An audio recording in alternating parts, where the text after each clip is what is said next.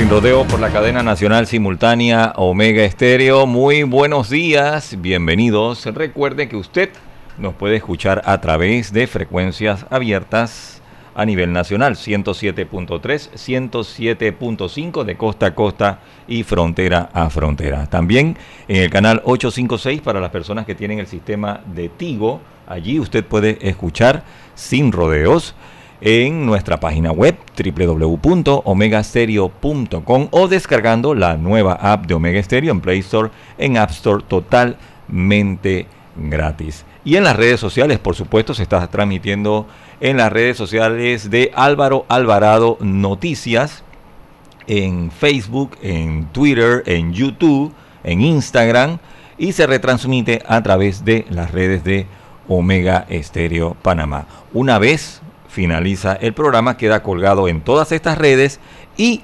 automáticamente pasa a ser un podcast que usted puede volver a escuchar en cualquier momento accesando simplemente Omega Estéreo Panamá. Allí está manera de podcast toda la programación de Omega Estéreo y por supuesto que sin rodeos por la cadena nacional simultánea Omega Estéreo. Álvaro Alvarado continúa de vacaciones. Vamos a iniciar el programa en compañía de César Ruilova y de la licenciada Ana Matilde Gómez.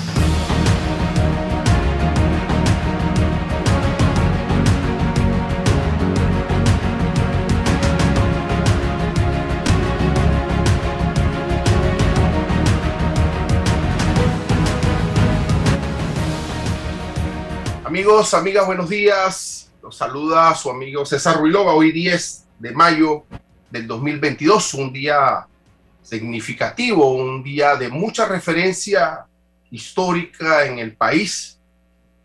Le damos la bienvenida a este su programa Sin Rodeos en Omega Estéreo.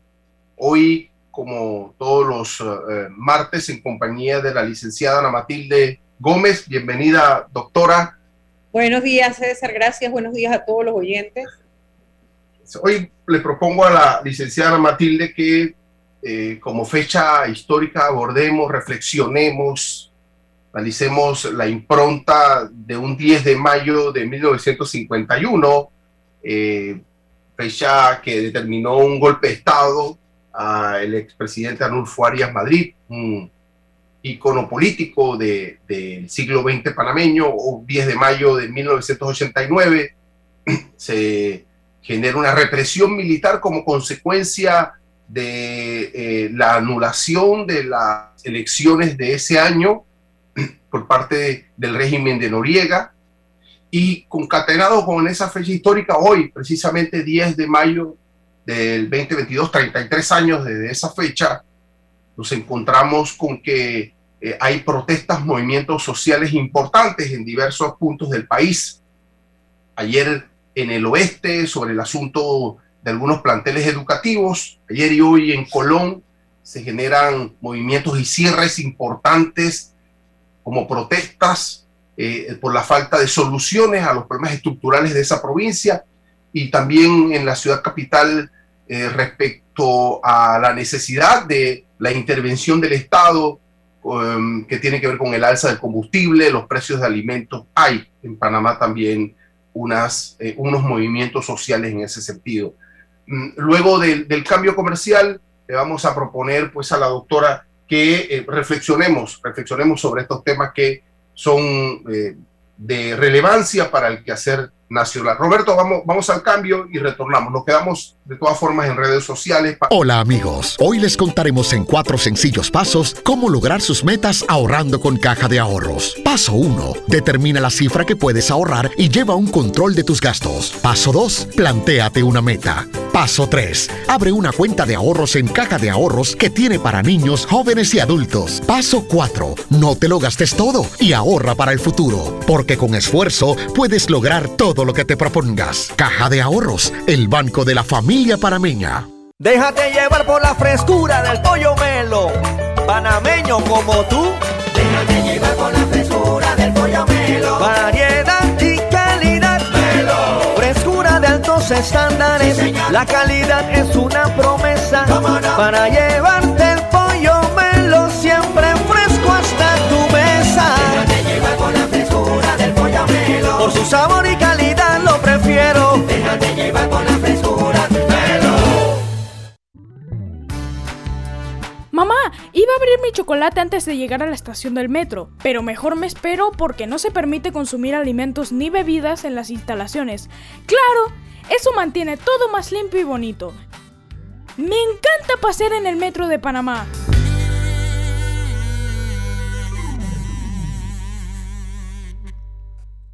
Cemento Chagres, empresa 100% panameña, orgullosa de ser la base del crecimiento y desarrollo de nuestro país. Somos el cemento panameño que nos une. Agua pura de nuestra tierra, riqueza inmensa de vida y salud. Si gastas agua de más, se la quitas a los demás. Cierra bien la llave. Una gota por segundo se convierte en 30 litros de agua al día. Gobierno Nacional, idam.gov.pa. Somos agua. Trabajando cada día más para llegar a todo Panamá. Regresa con éxito a tus estudios con la Superferia de Préstamos Mi Éxito. Excelentes beneficios en condiciones y aprobaciones. Escríbenos al 6330-2334. En Soluciones Financiera Mi Éxito estamos para ayudarte. Para develar lo que es cierto, hace falta hablar sin rodeos con Álvaro Alvarado.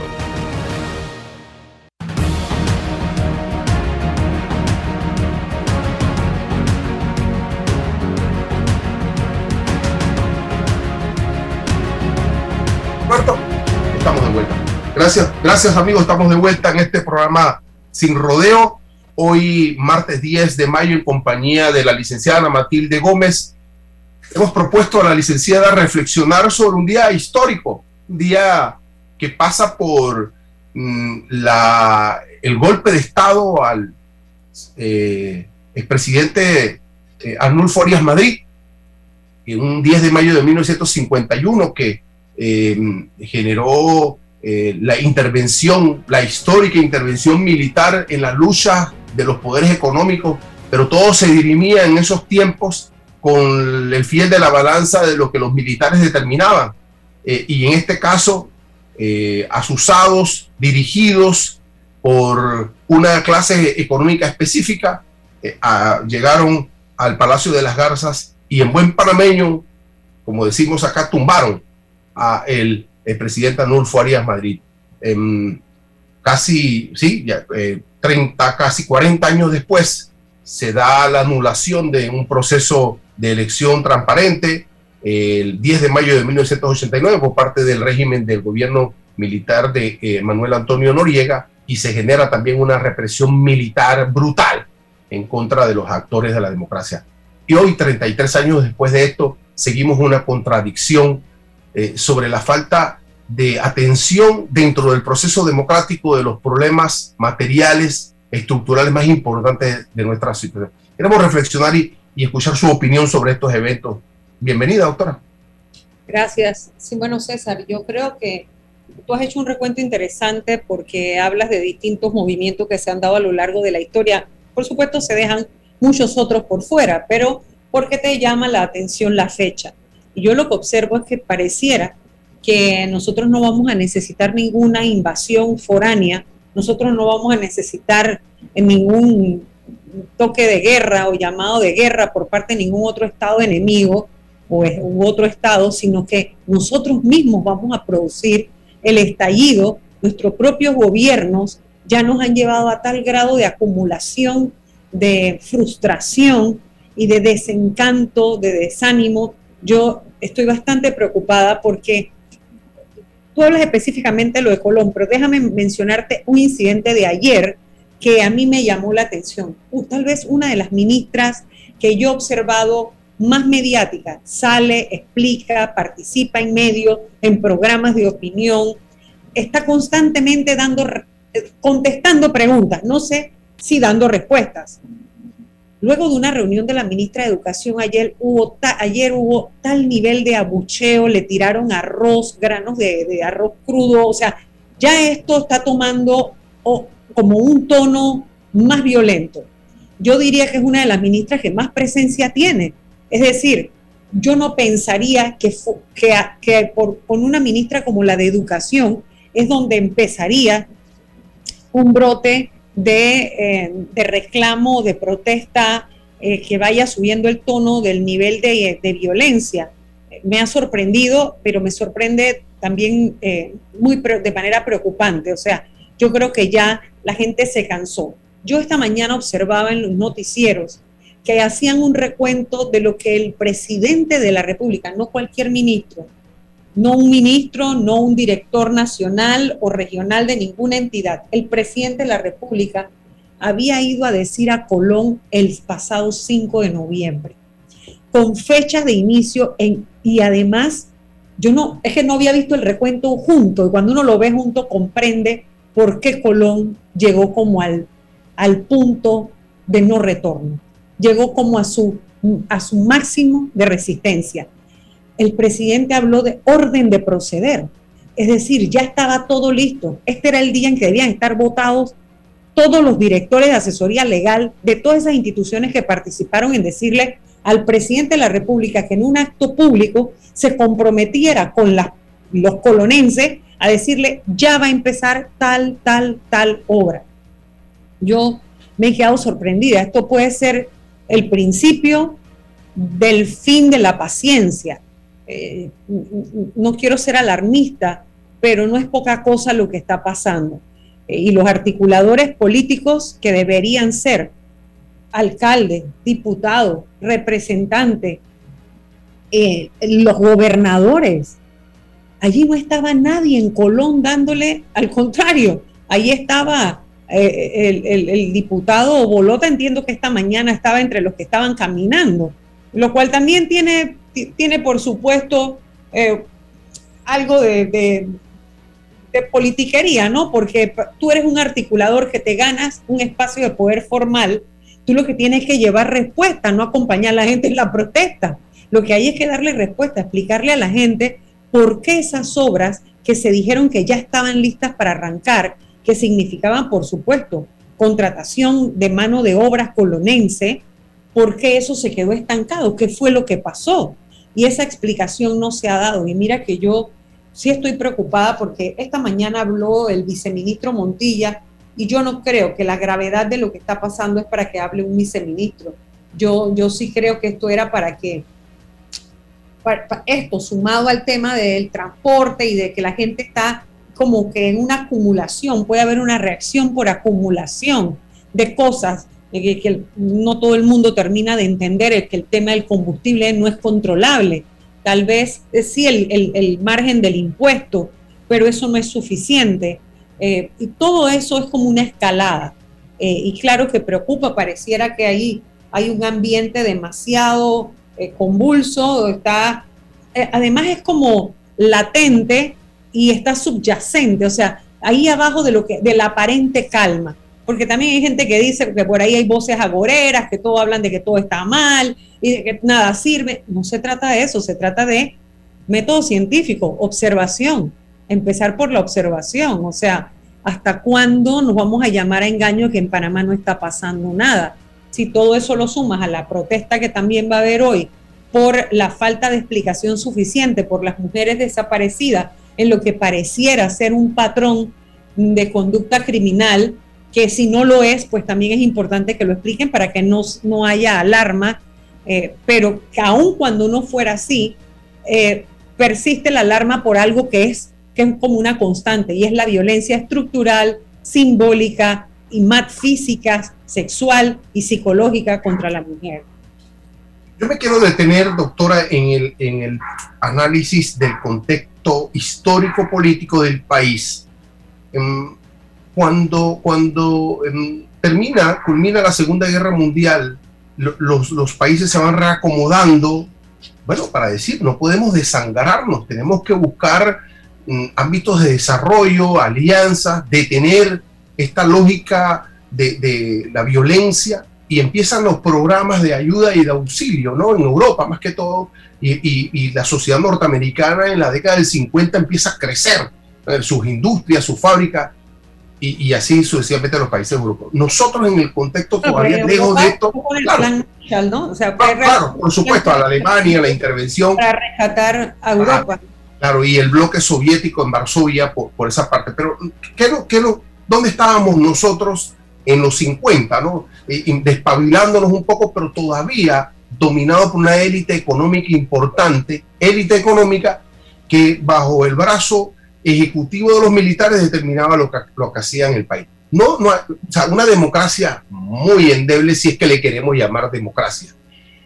Bueno, vamos en ese desarrollo, llega lo evidente, eh, la década de los 80, 70 y 80, bajo la égida militar, la misma lógica de los países latinoamericanos, y, y llegamos al 89 con una esperanza de democracia, una esperanza de transformación, y nos ocurre esto, y nos tiene que ocurrir una invasión.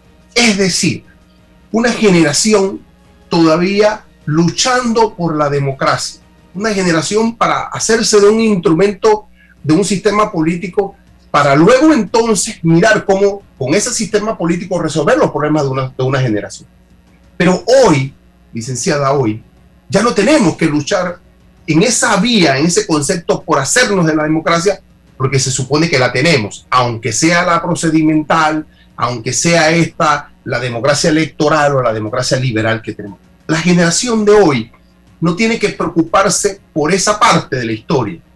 Bueno, pero ¿cómo hacemos que esta democracia resuelva o pueda estar a la altura de las contradicciones materiales de una sociedad? ¿Cómo es posible que hoy una, tengamos, se tenga que cerrar una provincia o una tan importante como Colón porque eso que usted dice, alguien no, alguien confunde o cree que con la retórica de decir orden de proceder, que es sinónimo de inicio de ejecución, no es lo mismo, o es un juego de palabras, o es una demagogia, porque al final los resultados están aquí, el no cumplimiento.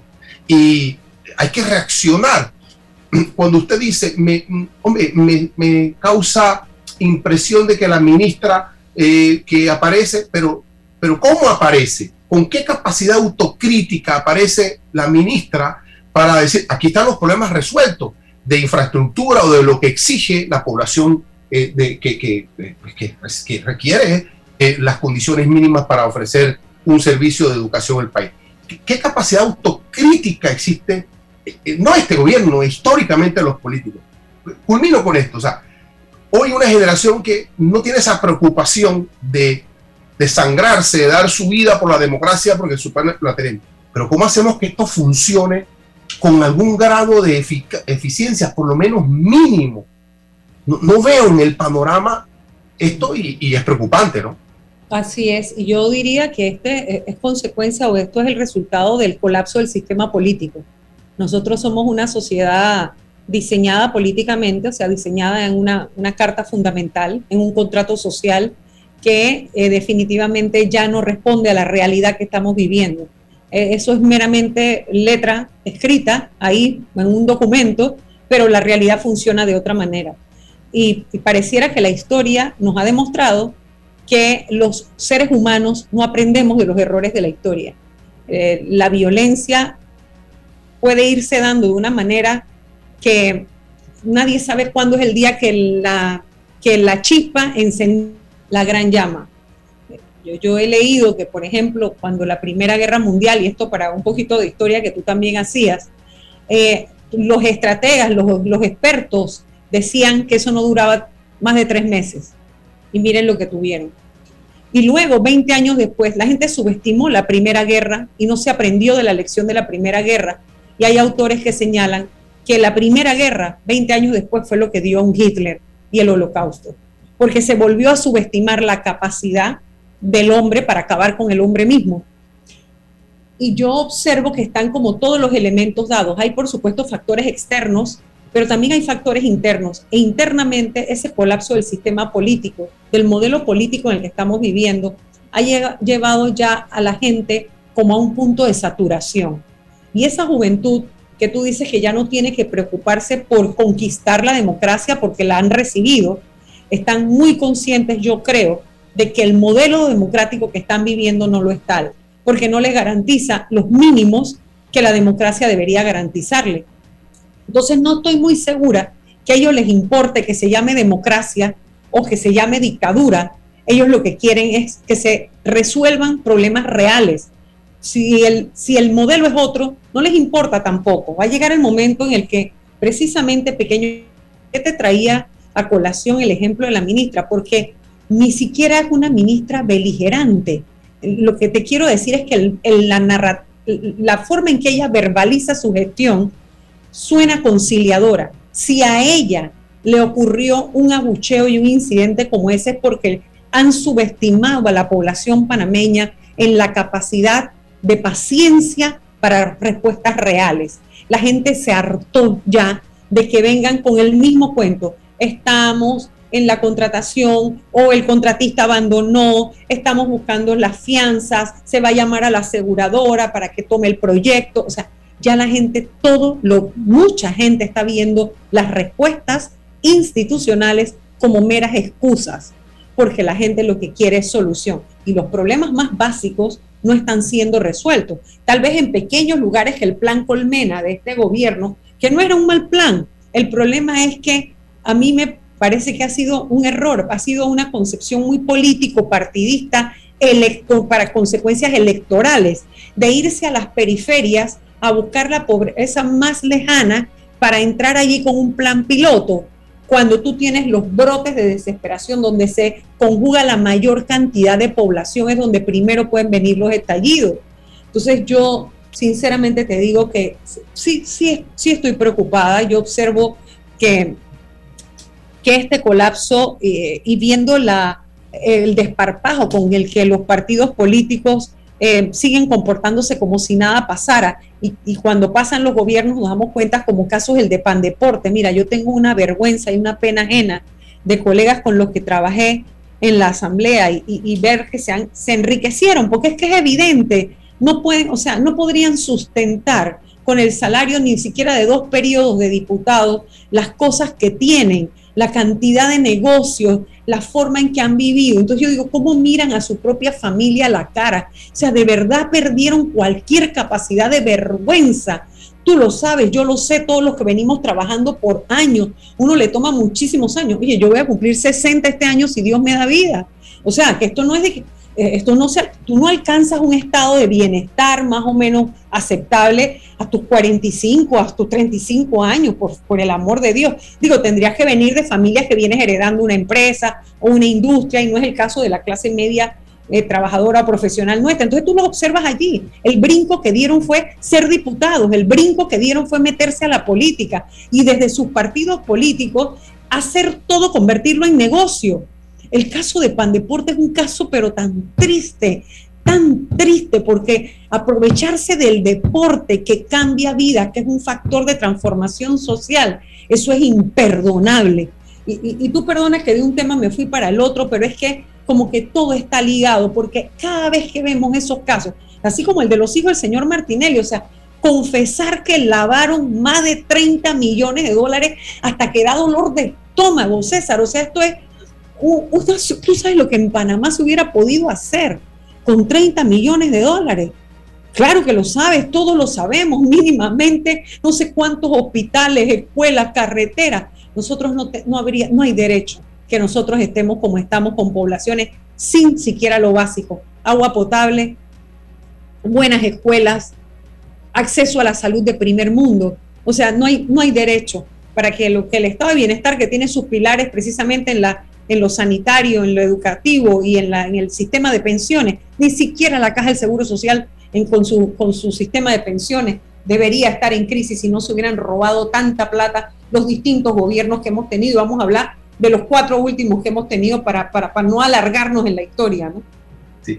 A, mí, de, por, lo menos desde lo teórico, que tiene una consecuencia eh, práctica importante, pienso en lo siguiente y, va concatenado con, con su reflexión cuando, cuando se estudia el, Estado moderno, la, cómo, la asunción, cómo surgió el Estado moderno, se dicen dos cosas, dos cosas trascendentales. Uno, que el Estado moderno asume la, el monopolio de la violencia, ¿no? Es el que ejerce la violencia en la sociedad para controlar el orden. Y también en esa dinámica el Estado crea una especie de burocracia administrativa para entonces pues eh, administrar los fondos de todo. Hoy cuando uno, uno, dice, bueno, ¿cuál es el papel del Estado en el tema del monopolio de la violencia? Bueno, bueno, en un régimen democrático la solución a la protesta es la violencia del Estado. yo no hablo ni avalo cierres que perjudiquen, pero, pero es inmediatamente uno espera la respuesta de la violencia institucional. Y lo otro... no te olvides también que el hambre es violencia. Sí, o sea, son formas de violencia. Hay violencia estructural, que la gente, nadie empuña un arma, pero cuando tú tienes un hijo llorando porque, porque necesita una medicina o porque no ha comido y tú encima tienes eh, el peso de que en la casa nadie trabaja porque ambos fueron votados o porque no hay manera que tú sales con ese foldercito, todos esos jóvenes que usted ve por ahí con un rollito como de folder así, bien desgastado porque llevan días caminando y metiendo copias y metiendo copias, lo cual también les cuesta plata y nadie los llama para trabajar, eso también es violencia. Sí, claro, claro. Y hay, hay, hay pasajes metafóricos e irónicos que un ciudadano le dice al presidente, oiga, presidente, tengo tres días que no, que no como. Y el presidente dice, ¿a qué se debe esa falta de apetito? ¿No? porque hay esa, sí, porque hay esa, ¿no? ese, sarcasmo, ese cinismo. claro, existe, ¿no? Y, y, entonces tiene que ver con la, la, la, burocracia y hay que em, retomo sus palabras. No es suficiente un viceministro en Colón por la magnitud del problema. Pero ¿cómo hacer, cómo explicar que el propio presidente de la República miente? El propio presidente de la República le da la cara a un pueblo y miente. Entonces, si el presidente de la República miente, ¿quién se supone que debe ir a suplirlo? ¿No? Y si es el presidente o es las o, lo cambio, si es la población que exige la presencia del presidente porque la burocracia no funciona y cuando va él le miente, entonces hacia dónde tenemos que ir? O sea, mi preocupación general es sobre el estado de la, de la burocracia gubernamental. Si la población exige a la cabeza del gobierno porque no le es suficiente la, estructura que tiene, que, tiene por debajo, y este llega y, tampoco, entonces me preocupa mucho, me preocupa mucho esa, ese vínculo de comunicación entre la sociedad y la legitimidad del poder político. Claro, y es que ahí es donde tú te das cuenta de la inoperancia y hasta a veces uno se pregunta hasta para qué están ahí los articuladores políticos. En el diseño nuestro, el articulador político natural, en este caso serían los diputados del área, la gobernadora de la provincia y el alcalde del distrito, ¿verdad? Donde esté encendida la cosa. El problema es que con el afán y el furor de ir a dar noticias y de mencionar que había grandes eh, logros, fue el propio presidente el que se presentó a Colón. Ahora no queda otra alternativa, porque si sus articuladores políticos son un fracaso, porque definitivamente son un fracaso en Colón para que esto esté como esté. No fueron capaces de ver venir esto, ¿verdad? Y de lograr llevar al presidente antes de que se cerraran la calle para que dieran una respuesta o hacer algún acto que permitiera entender qué es lo que estaba pasando con el estadio, con el hospital, con, las obras que mencionaron que, se, iban a arrancar ya prácticamente en, en días o en semanas. Y con las que venían en ejecución, porque estamos hablando de obras del gobierno de Varela. Correcto. Bueno, sí, que eso fue otra burla. O sea, esa, ese, el gobierno de Varela con ese tema del casco, eso fue un desastre. Y se, se le dijo desde la asamblea, por lo menos en mi caso, yo lo dije varias veces, pero no les importaba, es que toman el poder para hacerse de riqueza. Y esto ha quedado demostrado. ¿Qué me preocupa a mí? Que eso nos desemboque en el, que el colapso del modelo político, del sistema político, colapse en una frustración tan generalizada que se termine pensando que no es necesario salir a votar o que no vale la pena las elecciones o que todos somos iguales porque la generalización es todavía peor que la realidad. Cuando llega el estado de saturación del ciudadano y dice, ya no me importa, ¿para qué? Entonces aparecen los caudillos, aparecen los redentores o aparecen los falsos profetas por allí, ¿verdad? Diciendo que traen la solución, cuando no hay una solución mágica. O, o Em, se, le propongo este, este, este ámbito, este ángulo, o eso, o eh, el hecho de que adelantemos los tiempos, porque hoy ya como no creemos en soluciones de este liderazgo político, ya hoy estamos adelantando los tiempos para el 2024 cuando nos faltan todavía dos años y algo de ejecución, o, por lo menos de pedir cuentas no, hoy, hoy estamos eh, preguntándonos con encuestas, con debates, quién va a ser, quién tiene mejor perfil, eh, eh, esta alianza. bueno, es que los partidos los partidos políticos con sus tiempos nos adelantan a los ciudadanos también a vivir tiempos políticos que no nos corresponden.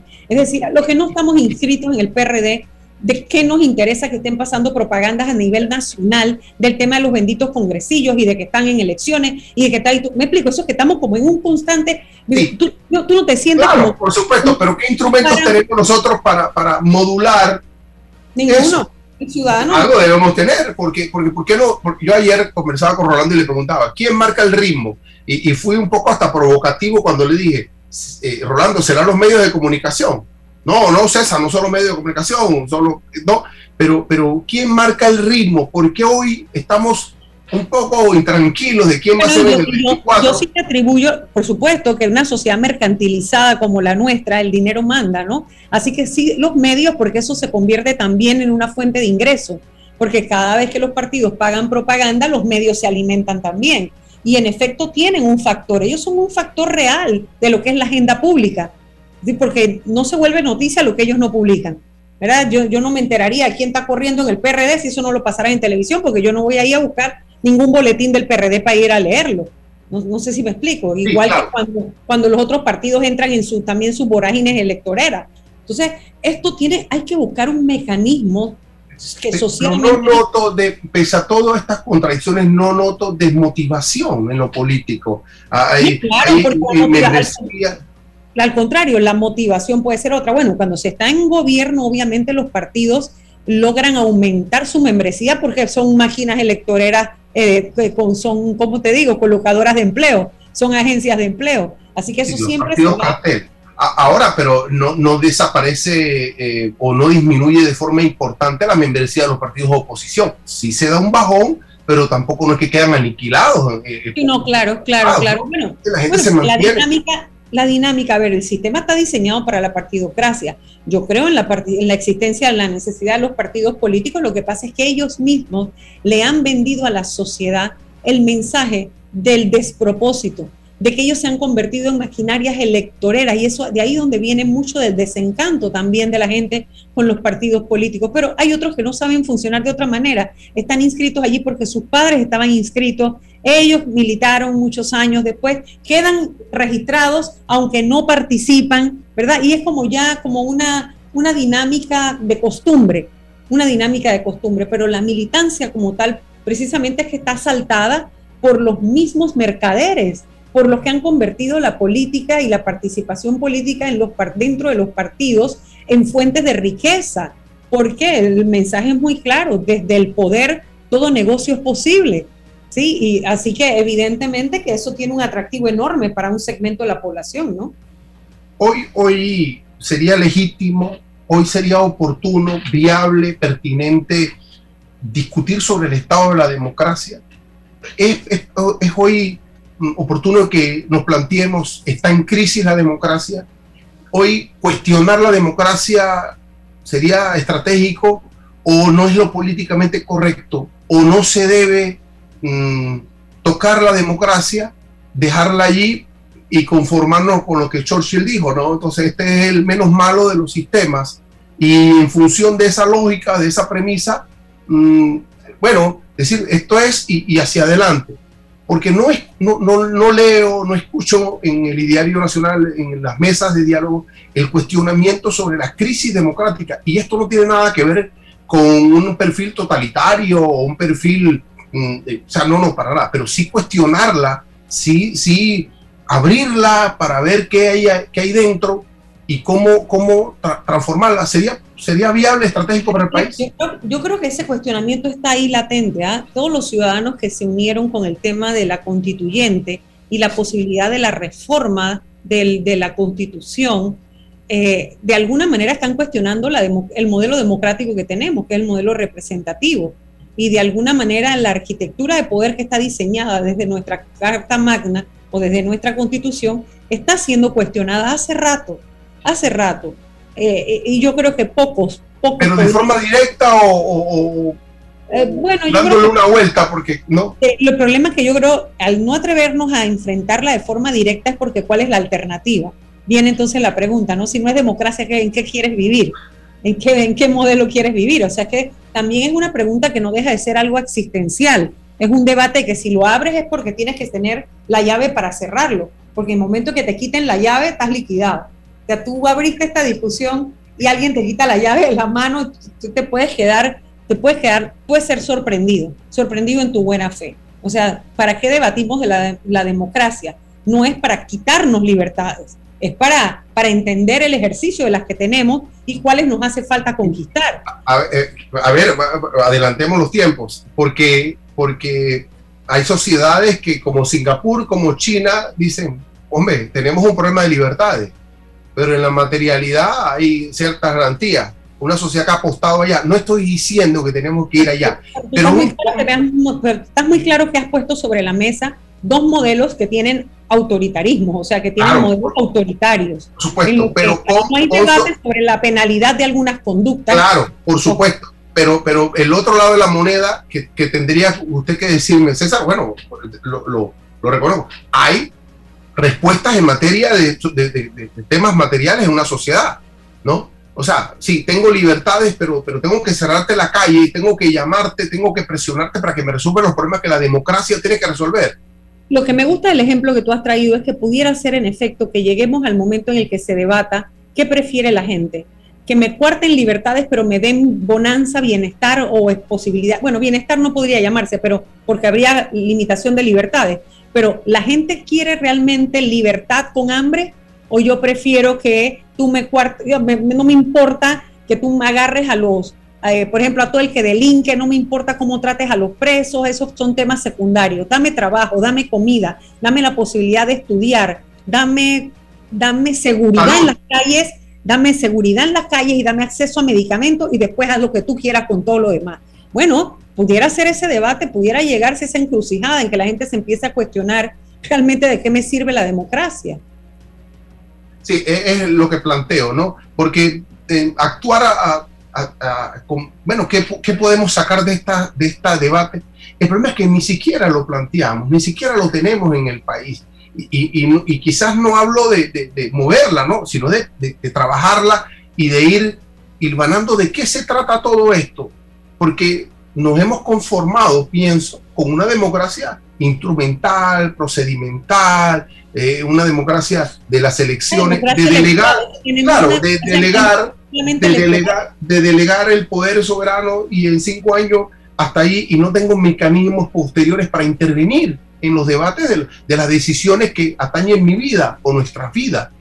Llegó el momento que- en que tenemos que ir a los, quizás a lo elemental. Y esto lo hicieron sociedades en desarrollo de primer mundo. Seguro que sí. Con sus organizaciones, con sus líderes políticos, con sus debates, plantearlo y buscar un modelo que funcione. No, no crearlo, buscar una fórmula que funcione para nosotros.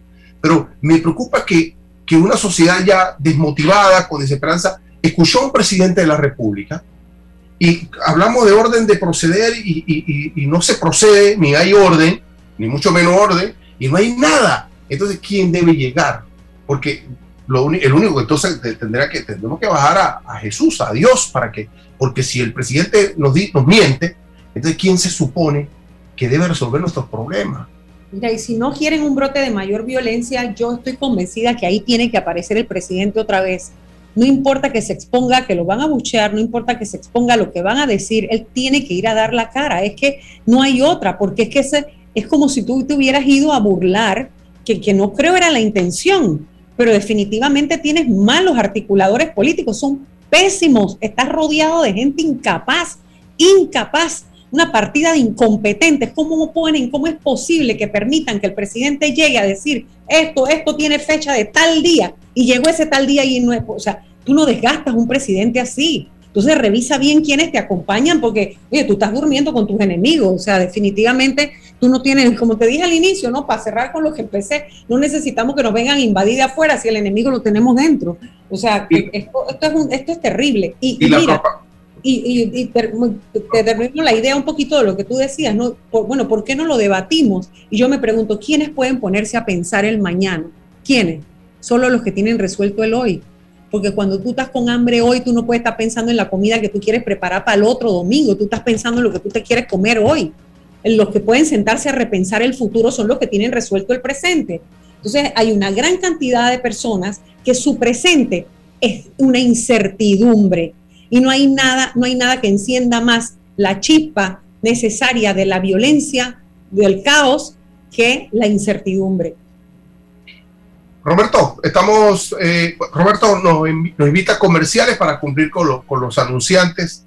Doctora. Ahorrar para cumplir tus objetivos, claro que emociona. Abre una cuenta de ahorros en Credit Bank y empieza a disfrutar de sus beneficios. Credit Bank, cuenta con nosotros. Bueno, me voy a comer con una estrella. Mmm. Espérate, ¿y tu esposa sabe? Claro, ella sabe que la estrella del sabor es American Star y por eso en la casa comemos delicioso.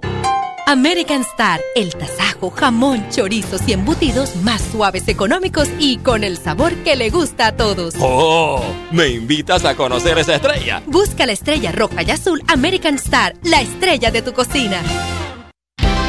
Eres grande Panamá, abriendo rutas al progreso, caminando hacia el futuro, avanzando en el proceso. Eres grande Panamá juntos vamos creciendo.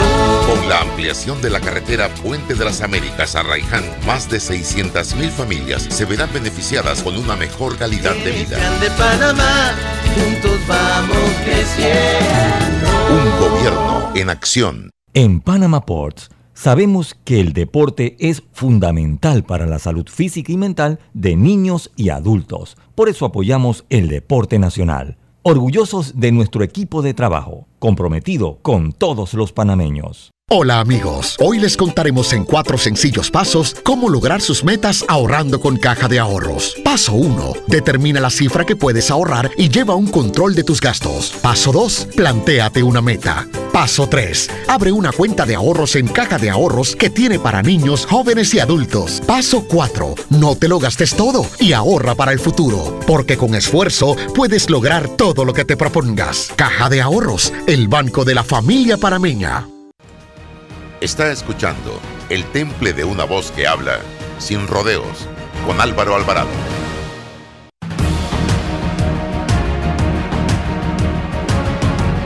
Estamos, estamos de vuelta en este programa sin rodeos. Bueno, hablamos sobre democracia, hablamos sobre, sobre la burocracia gubernamental, sobre la retórica, sobre la demagogia, sobre el hecho de las protestas, sobre una democracia que hasta el momento ha incumplido con, la solución de los problemas fundamentales. Eh, hombre, cuando uno habla de desigualdad social, económica, falta de oportunidades, estamos hablando de un problema de, años, un problema histórico. Y, y, lo que hace la burocracia es mover, bueno, atacamos el PAN y entonces los diputados se mueven del PAN hacia PAN Deporte para enviar los fondos de las llamadas partidas circuitales en ese momento para que se administraran por allá y entonces no rendí cuenta. O sea, buscan como, como, como, como alquimistas fórmulas para hacerse de fondos abiertos. Son y, el sistema, y el sistema lo permite. No, hay, no tenemos resortes y controles para evitarlo. Y, y, cuando la gente me dice, César, pero es un problema de hombre, yo sí, pero también es un problema de ley, es un problema de estructura y de control también, porque Necesitamos a los mejores hombres y mujeres como líderes, por supuesto que sí, pero también estructuras que estén allí preparadas para controlar. Pero si, el sistema permite que te muevas fondos públicos así, de forma tan liberal, de un lugar a otro, un lugar investigado como el PAN, como el FES, como el FIC, como se llamase, y lo mueves en un quinquenio para otro lado, ahora tenemos las, consecuencias de esto. Yo estoy hablando si es culpable o inocente, cada uno se tendrá que defender. Pero ahí están, movieron los fondos de las partidas circuitales para allá, para las federaciones deportivas. Y hoy, entonces hablamos de inauguraciones de nada, hoy no se ha inaugurado nada. Yo te voy a decir una cosa, yo estoy convencida que si en Pandeporte la gente no sale condenada, yo, yo me voy a dejar de eso mismo de que, eh, que, que el inocente y hasta que se pruebe que mira, ahí está el, dinero desviado y perdido. Alguien tiene que ser culpable, alguien, alguien. No sé si me explico. Entonces yo, si esto no ocurre, si aquí no hay consecuencias legales, eh, yo, yo creo que ahí sí los panameños ya no van a creer en nadie ni en nada. Tiene que haber consecuencias. Y esto nos demuestra más la importancia de tener buenos contralores de la República. Un contralor tiene que ser una persona capaz, autónoma en sus decisiones, profesional, con competencias para el puesto, que conozca del manejo de la cosa pública, cómo funciona y que se atreva a dar los informes que tiene que dar pero quizás lo saben, pero falta voluntad política, quizás no, les da la gana, les da la gana porque por eso es que escogen, bueno, es que esa falacia que estamos, volvemos al punto de partida, César, el colapso del modelo político, esto ya no funciona, eso de que el Contralor lo nombre a la Asamblea, por el amor de Dios, hombre, porque es, qué burla más grande esa, porque ni siquiera hay autonomía en esa designación, ni siquiera ahí. Pero ¿de dónde, de dónde los, de dónde, qué manga metemos para sacar el gato? Pues, ¿para dónde, de dónde sacamos un? No hablemos de gato, no hablemos de gato porque el gato. Pero, no, eh, pero eh, no puede, ah, bueno, pero tampoco podemos monopolizar que ese gato malo que está por ahí. Pero, a ver, sí, pero, a ver, requerimos castigo, condena, sí, pero muy bien. El efecto potencial de esa solución judicial va a ser la condena o no de X o Y personaje o las sanciones. Pero ¿por qué permitimos todavía hoy que ocurra? Ya no va a ser pan deporte, porque eso fue del gobierno pasado. ¿ah? E, esto, esto es del gobierno pasado. Pero hoy ya no va a ser pan deporte, entonces se buscan otros lugares, porque acuérdense, de las juntas comunales, de los, de los corregimientos. Ya. Cada vez que termina un gobierno, cada vez que termina un gobierno es que con el siguiente que se destapan las fechorías del anterior. y así es como se puede no, es que ese modelo hay que cambiarlo. Por supuesto que no hay entes de control y de fiscalización, es lo que estamos hablando. Contralorías de, la República que están ausentes no por sus funcionarios, que conocen perfectamente bien lo que tienen que hacer, sino por las cabezas que llegan comprometidas políticamente, que es donde te digo que es la gran falacia de la designación autónoma, dije, es para que haya balance de poder y pesos y contrapesos, el contralor lo designa la Asamblea. Por favor, eso es, una, eso es pura bla, bla, bla de la Constitución. eso no funciona así. En, las, en la realidad no funciona así. Yo, yo, no estoy, yo no estoy de acuerdo con los subsidios en general. Hay ciertos subsidios que yo avalo porque tienen algún control, alguna medición. Pero a veces me pongo a filosofar en el buen sentido. Dime, pero cuando dice que no estás de acuerdo con los subsidios, dime que tampoco estás de acuerdo con las exoneraciones. Grandes exoneraciones. Claro, claro, ahí voy, ahí voy. Entonces, digo, si, si, si sacásemos el lápiz a hacer cuenta y, uno dice, hombre, si no se robara tanta plata aquí. Ah, tú dices que se roban la mano. Que roben no, no, no, no, no, ni, ni mucho. Hablo del, en el plano de, de, lo que de lo que asaltan, ni mucho, ni que no se robara, porque se roban mucho, ¿no? no está bien que tú dices que no robaran tanta, de que no se roben la plata. Sí, pero, pero, pero es que se roban mucho, ¿no? Se roban mucho, no en el sentido de que robar es malo, bueno, es malo, pero ¿qué, qué ocurre?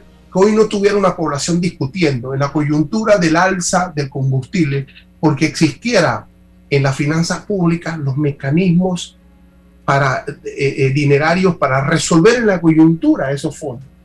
Pero todo lo que, lo que se desangra en materia de, del despilfarro, en materia de la poca sensibilidad en, en el costo de, de, de, la planilla pública y de todo lo que se roban, no, no tuviéramos en estos problemas, porque inmediatamente tuviésemos los resortes para decir, mira, aquí tenemos un fondo de ahorro, aquí tenemos esto, y inmediatamente resolvemos, mientras que en la geopolítica o las economías se resuelve, es un país para esto.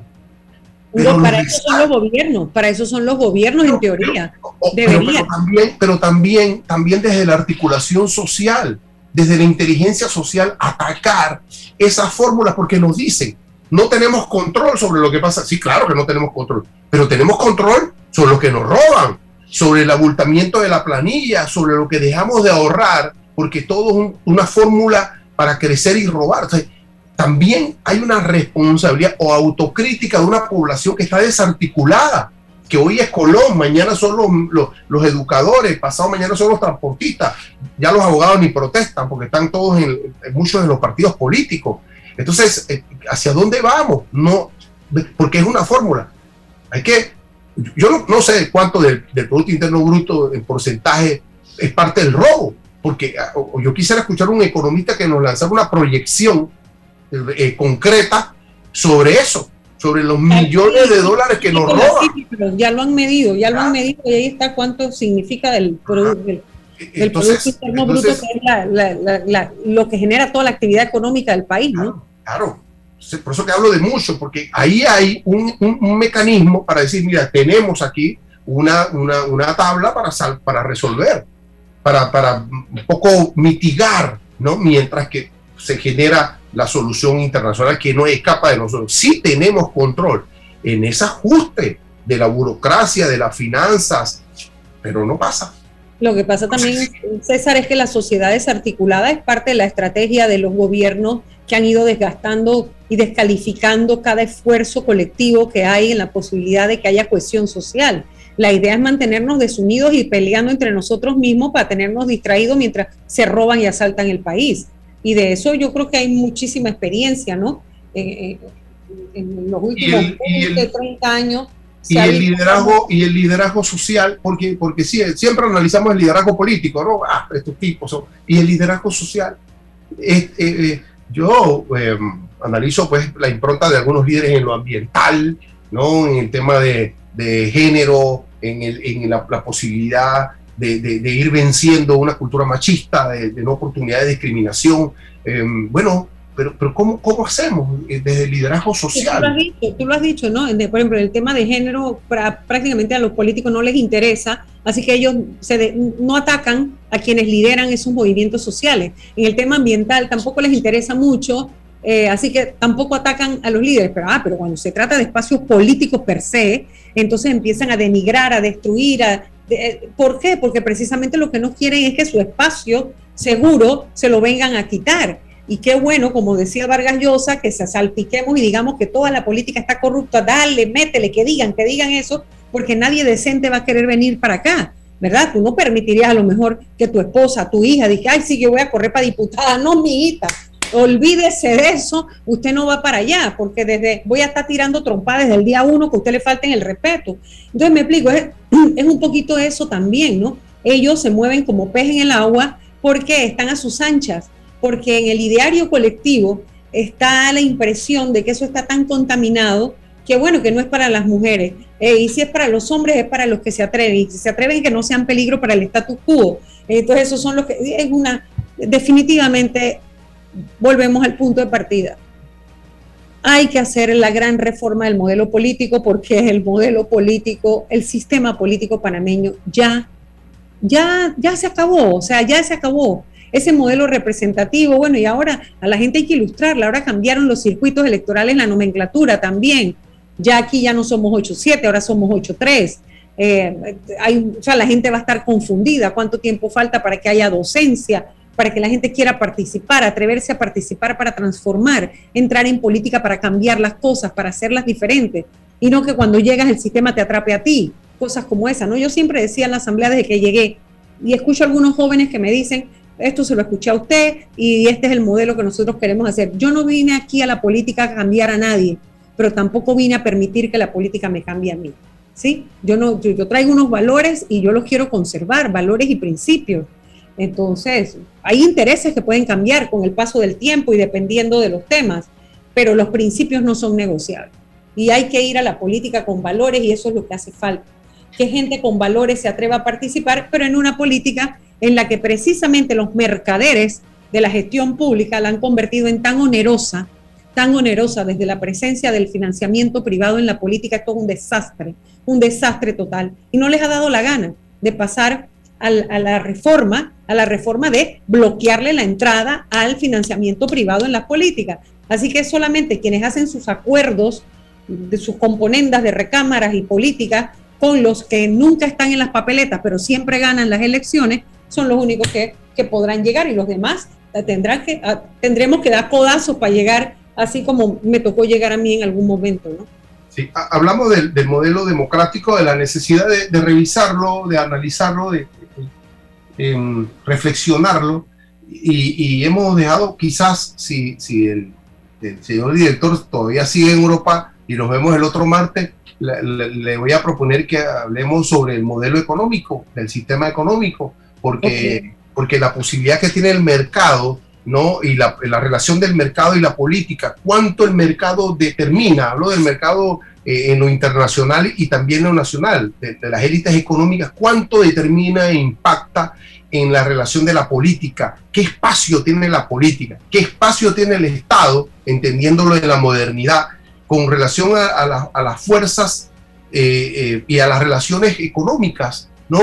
Mm, Es necesario reflexionar sobre nuestro modelo económico neoliberal, eh, hay que acercarlo más a, a una posibilidad de mayor eh, distribución.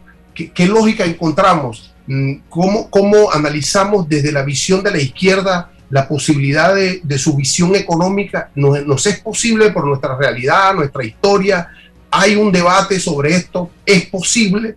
Em, yo analizaba mm, la semana pasada sobre un grupo llamado Repensar Panamá eh, y miembros de distintas eh, ideologías, bueno, han coincidido para promover un, un think tank, un grupo de pensamiento crítico y se han manifestado solo de lo institucional, pero me gustaría, no anhelaría escuchar mm, y observar las propuestas en materia económica, en materia, para ver si hay algún grado de coincidencia desde esos extremos ideológicos. Me parece importante hacerlo eh, y necesario para el país. También coincido contigo, ojalá se manifestara en ese sentido. Lo que ocurre es que esos son los que pueden pensar el futuro, porque tienen resuelto el presente y el modelo económico con todas sus distorsiones les ha facilitado su riqueza a los que la tienen. Obviamente ahí hay otros sentados que no, no, han, no se han beneficiado de, de las distorsiones del modelo, pero eh, bueno, uno de ellos ya murió, eh, eh, el, el del Partido del Pueblo, no, del- sí, del Partido del Pueblo. El Partido del Pueblo, claro. Sousa, el doctor Sousa, claro. el Doctor Sousa. Sousa, que también era muy interesante escucharlo, ¿no? Así que, bueno, pero es interesante el reto. Yo lo tomo y hablemos un poco de eso, si es que nos lo permiten los turcos. Seguro que sí. Gracias, doctora. Bueno, eh, hemos el culminado hoy, eh, 10 de mayo, una fecha significativa para, para la historiografía panameña sobre en materia política, en materia social y sobre la democracia. Le agradecemos infinitamente, doctora, habernos acompañado hoy en este programa Sin Rodeo. Hasta el próximo martes.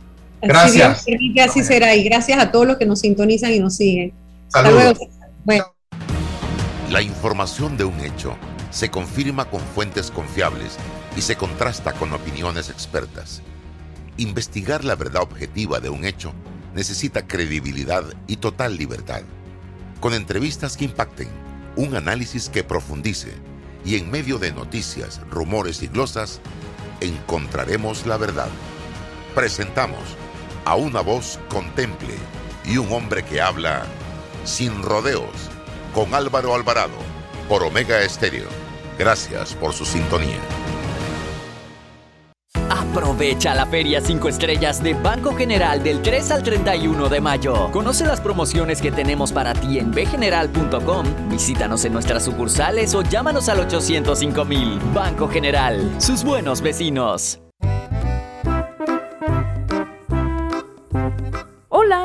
¿Has paseado en el metro? Es bien bonito, pero es importante dejar salir antes de entrar al tren, circular siempre por la derecha, no botar ni un solo papel, no consumir alimentos y bebidas en la estación.